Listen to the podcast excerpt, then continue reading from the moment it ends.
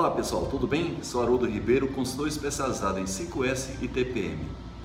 Eu resolvi gravar este vídeo para abordar os critérios de avaliação utilizados pela nossa empresa PDCA para auditorias de 5S. É, os critérios tratam a avaliação de cada um dos 5S e eu vou gravar por parte os critérios de cada um dos 5S. Nesse vídeo eu vou apresentar os itens que fazem parte do primeiro S, senso de utilização, que é o SEIRI. Nesse SEIRI nós tratamos de quatro itens de avaliação. O primeiro item, que é 1.1, trata do nível de utilização existente nos locais abertos. Então o que é que a gente aborda? Se naquele local tem materiais desnecessários, tem materiais inadequados, tem materiais em excesso, tem recursos que estão sendo usados de maneira inadequada, se está havendo desperdício ou até mesmo se está havendo uma falta de um determinado recurso. O item 1.2 trata do mesmo, da mesma coisa, só que a gente trata dos compartimentos fechados, como armários, gavetas, bancadas, caixas de ferramentas. Então, compartimentos fechados devem estar lá somente aquilo que é o estritamente necessário. Nós não avaliamos aí a questão da organização, e sim a questão da utilização. Ainda faz parte do CERI, Ciência de Utilização, o nível de conservação tanto das instalações prediais elétricas e hidráulicas, como de todos os recursos que existem ali, incluindo equipamentos, ferramentas, instrumentos, mobiliários, documentação, ou seja, tudo que tem naquela instalação. Como é que está o nível de conservação? Para os problemas de conservação verificados, caso a área não tenha um pedido não tem uma nota de manutenção, não tem uma providência sendo tomada no momento da auditoria, há um item 1.4 que trata dos, do controle dos problemas de conservação. Então a área pode ser penalizada duplamente na questão conservação. Primeiro, se ela tem um problema de conservação significante. E segundo, se ela tem controle sobre esse problema de conservação. Então, claro, se a área tem um problema de conservação significante, ela vai ser penalizada, porém, se a área tiver uma providência concreta para esse problema, de acordo com os procedimentos da empresa, ela é beneficiada no item 1.4. Portanto, todo problema de conservação verificado que não tenha um controle, ele vai ser penalizado no 1.3 e no 1.4. Nesse vídeo eu vou abordar os itens que são tratados pelo segundo S, o CEITOM, que é o senso de organização nós temos quatro itens que são avaliados. Primeiro, a questão da identificação e sinalização. Todos os locais, todos os ambientes onde a identificação, a sinalização, a demarcação, ela tem utilidade, ela deve ser então ali instalada. As pessoas sempre me perguntam o seguinte, do que é necessário identificar? Tudo aquilo em que a identificação ajuda, ou então tudo aquilo que a falta da identificação, da demarcação, da sinalização faz falta. Então não existe um padrão para dizer, olha, todo material coletivo tem que ser identificado. Aquele material individual não precisa ser identificado. Esse não é o critério. O critério é da funcionalidade. Aquela identificação, demarcação, sinalização, se for colocada ali, ela ajuda ao usuário, a pessoa que precisa daquela informação, então ela é necessária. A ausência, a falta, a deficiência dessa identificação ela causa algum tipo de transtorno, faz com que as pessoas percam tempo e até mesmo possa gerar risco de acidente, então aquela identificação ela é necessária. Outro item avaliado no segundo S, senso de organização, é se todos os recursos que existem no ambiente de trabalho, se têm seus locais devidamente definidos e se eles são adequados. Veja que nesse item nós não tratamos da questão da identificação, porém da definição do local de guarda. Nessa questão da definição do local de guarda, a gente não leva em consideração ainda a questão do layout, e sim se aquele local de guarda ele é adequado para aquele tipo de recurso na questão da preservação, na questão de facilitar o acesso. O outro item avaliado, que é o item 3, trata da organização dos recursos, que é a maneira como a gente organiza os recursos que a gente utiliza naquele ambiente para ter facilidade de acesso no dia a dia.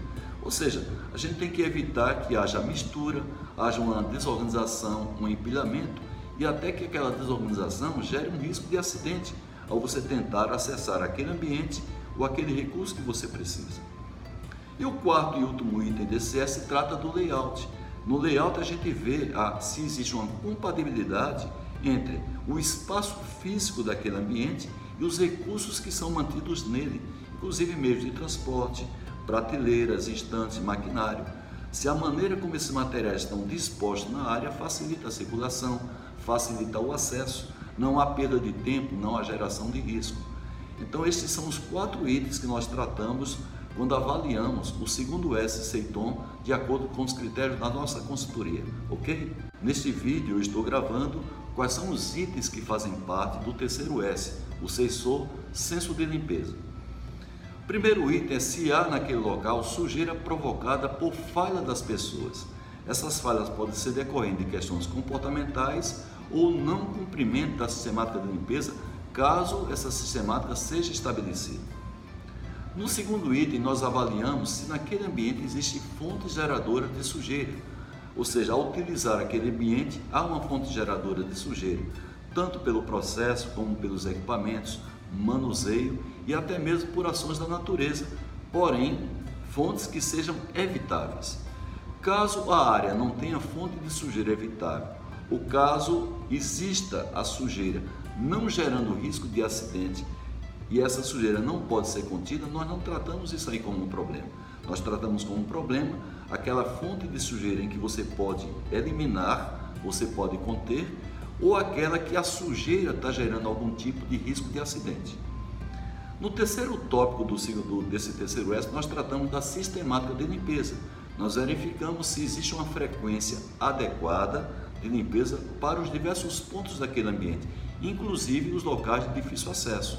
Evidentemente, você pode ter uma frequência diferenciada de acordo com os locais, de acordo com os itens que fazem parte daquele ambiente de trabalho. E o quarto item, nós tratamos dos coletores de resíduos. O 5S ele não exige que a empresa tenha uma política de coleta seletiva. Porém, caso a empresa tenha, a prática da coleta seletiva também é avaliada nesse quarto tópico do terceiro S. Se os coletores estão dispostos, se os coletores são adequados, estão devidamente sinalizados, conservados, e se existe uma frequência adequada de retirada do resíduo, significa que a área atende ao requisito que é exigido pela nossa empresa. Então esses são os quatro itens que fazem parte do terceiro S, sensor, senso de limpeza, ok? Nesse vídeo eu vou gravar como nós, nós tratamos a questão do 4S, o Seketsu, que é traduzido normalmente como senso de padronização, ou então padronização em saúde, ou somente o senso de saúde.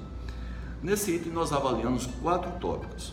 O primeiro tópico é sobre a padronização de identificações e sinalizações.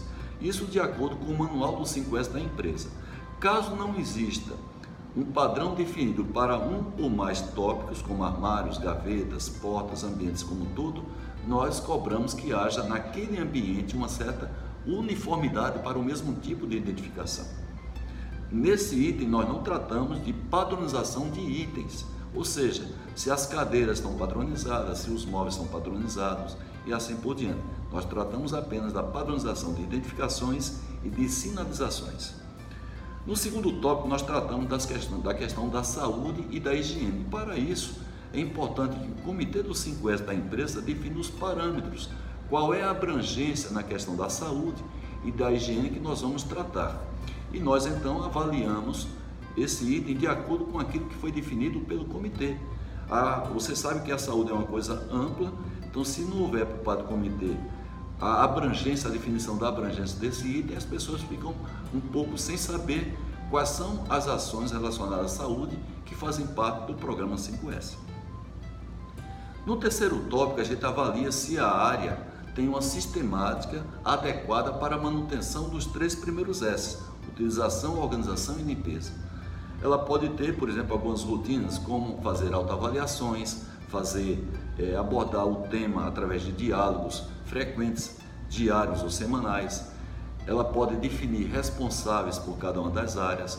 Ela deve apresentar de maneira pública quais são os planos de ação para resolver os problemas verificados tanto nas autoavaliações como nas auditorias e assim por diante. Então, a área, evidentemente, pelas suas características, deve apresentar, até orientada pelo comitê, quais são as rotinas que fazem parte para que ela mantenha o, os três primeiros S no nível elevado no dia a dia. E o quarto item é um item facultativo, que é a questão de tratar o 5S na rede de informática. É claro que para isso o comitê deve definir quais são também qual é a abrangência com que isso vai ser tratado. Se a gente vai tratar isso aí somente é, nos arquivos compartilhados, nos arquivos também que são individuais, mesmo que não sejam arquivos pessoais, mas os arquivos individuais, se vai levar para a caixa de e-mails, a caixa de correios. Então essa abrangência deve ser definida. E caso seja definido, o comitê tem que definir também um padrão de organização, a estrutura que as áreas devem ter para organizar os arquivos, organizar as pastas no seu computador. Então esses são os quatro itens que fazem parte do quarto S Seiketsu pelos nossos critérios de avaliação, ok? Neste vídeo eu vou mostrar quais são os itens que a gente utiliza para auditar o quinto S, o Shitsuke Senso de Autodisciplina. Temos quatro itens que são avaliados. O primeiro item, qual o nível de autodisciplina das pessoas para manter o seu ambiente de trabalho limpo e organizado no dia a dia, sem precisar de monitoramento. Então nós temos três fontes de informação para é, medir esse nível de autodisciplina.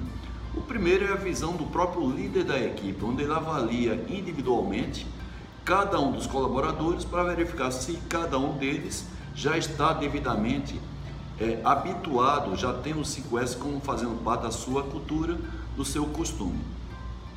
Mas além dessa informação do líder, a gente também verifica durante a auditoria se, for, se foi verificada uma ou outra normalidade nessa questão da organização, utilização e limpeza, e caso seja, essa informação vai prevalecer sobre a informação do auditado. E a outra fonte de informação é se existe alguma área na empresa que esteja sendo afetada negativamente pelo comportamento inadequado dessa área é, chave, essa área que a gente está tratando, a área auditada, na, nos aspectos de limpeza de organização. Caso aconteça, também essa informação vai é, facilitar a análise do nível de autodisciplina. Nessa mesma lógica, a gente avalia como é que está também a autodisciplina para cumprimento de normas, regras e procedimentos. Então a gente também verifica com a liderança o nível de autodisciplina de cada um dos seus colaboradores com relação a normas administrativas, normas da segurança, normas da qualidade, normas do meio ambiente. E também para o cumprimento dos procedimentos técnicos que existem na área, incluindo a própria, o próprio cumprimento do prazo, a pontualidade. E outro tópico são as regras de 5S definidas pelo comitê do 5S e até mesmo pela própria área que aquele colaborador pertence. O terceiro item de avaliação, a gente avalia como é que está o nível de proatividade de cada colaborador para fazer melhorias de 5S. A gente também avalia isso daí através da informação da liderança da área para ver o nível de proatividade, ou seja, se depender daquele funcionário, o 5S da área estaria sempre melhorando, levando em consideração o histórico dele, essa primeira análise é feita pela supervisão, pela liderança da área.